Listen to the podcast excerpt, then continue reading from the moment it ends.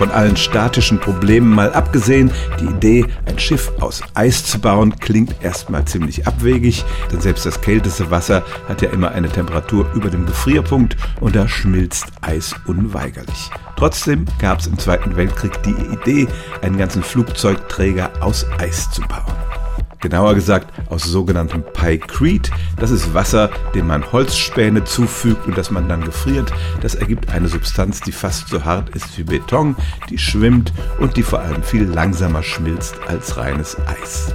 Das Projekt Habakuk der englischen Marine wurde in Kanada getestet.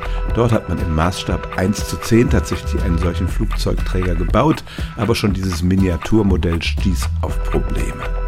Um das Schmelzen zu verhindern, musste man die Bootshülle nicht nur mit einer isolierenden Schicht versehen, sondern man musste auch Kühlaggregate im Schiff haben, die ständig die Temperatur niedrig hielten und irgendwann stellte sich raus, dass für diese aufwendigen Kühlmechanismen mehr Stahl verbraucht werden würde als für ein konventionelles Schiff und das war ja eigentlich der ursprüngliche Zweck gewesen, weil Stahl im Krieg Mangelware war. Auch wenn der Prototyp ganz gut funktionierte, es war einfach technologisch unmöglich, das hochzuskalieren auf ein 600 Meter langes Schiff. So lang hätte es nämlich sein müssen, damit darauf die damaligen Flugzeuge landen konnten.